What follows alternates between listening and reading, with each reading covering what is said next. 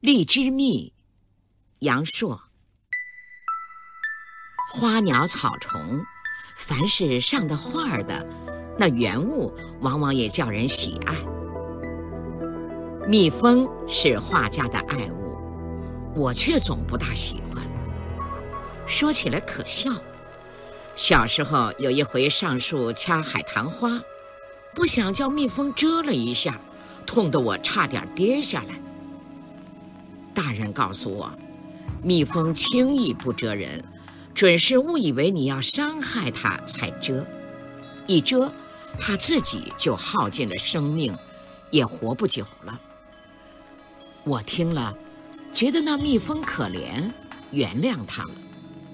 可是从此以后，每逢看见蜜蜂，感情上疙疙瘩瘩的，总不怎么舒服。今年四月，我到广东从化温泉小住了几天。那里四围是山，环抱着一潭春水，那又浓又翠的景色，简直是一幅青绿山水画。刚去的当晚是个阴天，偶尔倚着楼窗一望，奇怪呀，怎么楼前凭空涌起那么多黑黝黝的小山？一重一重的起伏不断。记得楼前是一片园林，不是山，这到底是什么幻景呢？赶到天明一看，忍不住笑了。原来是满野的荔枝树，一棵连一棵，每棵的叶子都密得不透缝，黑夜看去，可不就像小山似的。荔枝，也许是世上最鲜最美的水果。苏东坡写过这样的诗句：“日啖荔枝三百颗，不辞长作岭南人。”可见荔枝的妙处。偏偏我来的不是时候，荔枝刚开花，满树浅黄色的小花，并不出众，新发的嫩叶。颜色淡红，比花倒还中看些。从开花到果子成熟，大约得三个月。看来我是等不及在这吃鲜荔枝了。吃鲜荔枝蜜倒是时候。有人也许没听说这稀罕物吧？从化的荔枝树多得像汪洋大海，开花时节。那蜜蜂满野嘤嘤嗡嗡，忙得忘记早晚。荔枝蜜的特点是成色纯，养分多。住在温泉的人多半喜欢吃这种蜜，滋养身体。热心肠的同志送给我两瓶，一开瓶子塞儿，就是那么一股甜香。调上半杯一喝，甜香里带着股清气。很有点鲜荔枝的味儿，喝着这样的好蜜，你会觉得生活都是甜的呢。我不觉动了情，想去看看一向不大喜欢的蜜蜂。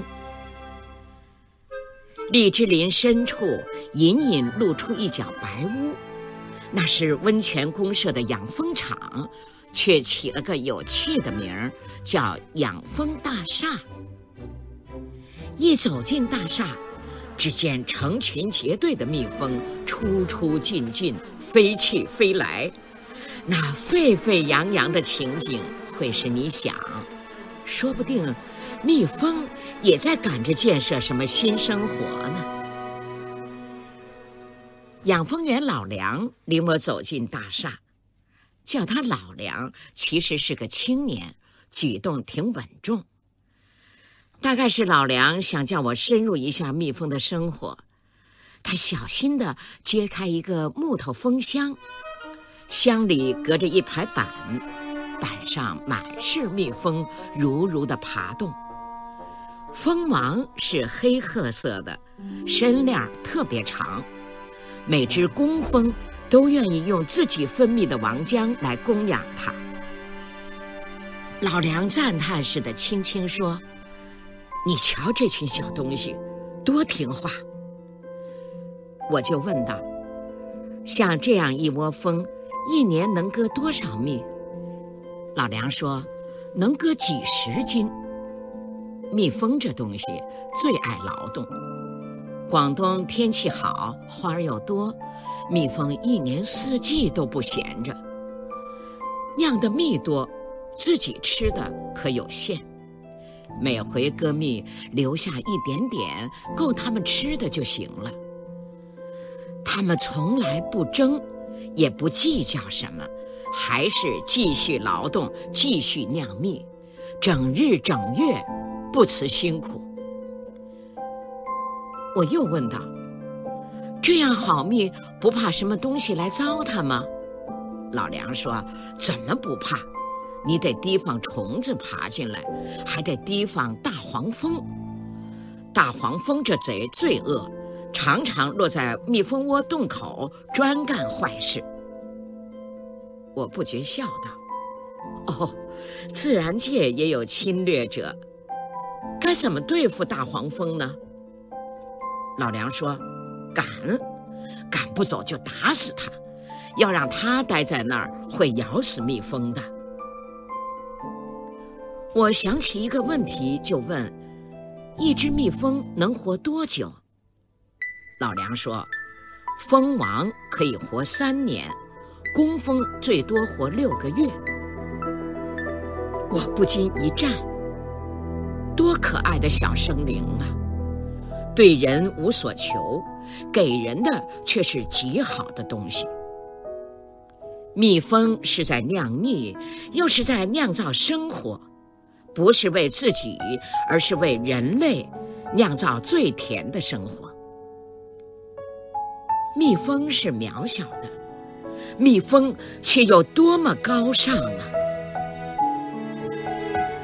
透过荔枝树林，我望着远远的田野，那儿正有农民立在水田里，辛勤地分秧插秧。他们正用劳力建设自己的生活，实际也是在酿蜜，为自己，为别人。也为后世子孙酿造生活的蜜。这天夜里，我做了个奇怪的梦，梦见自己变成一只小蜜蜂。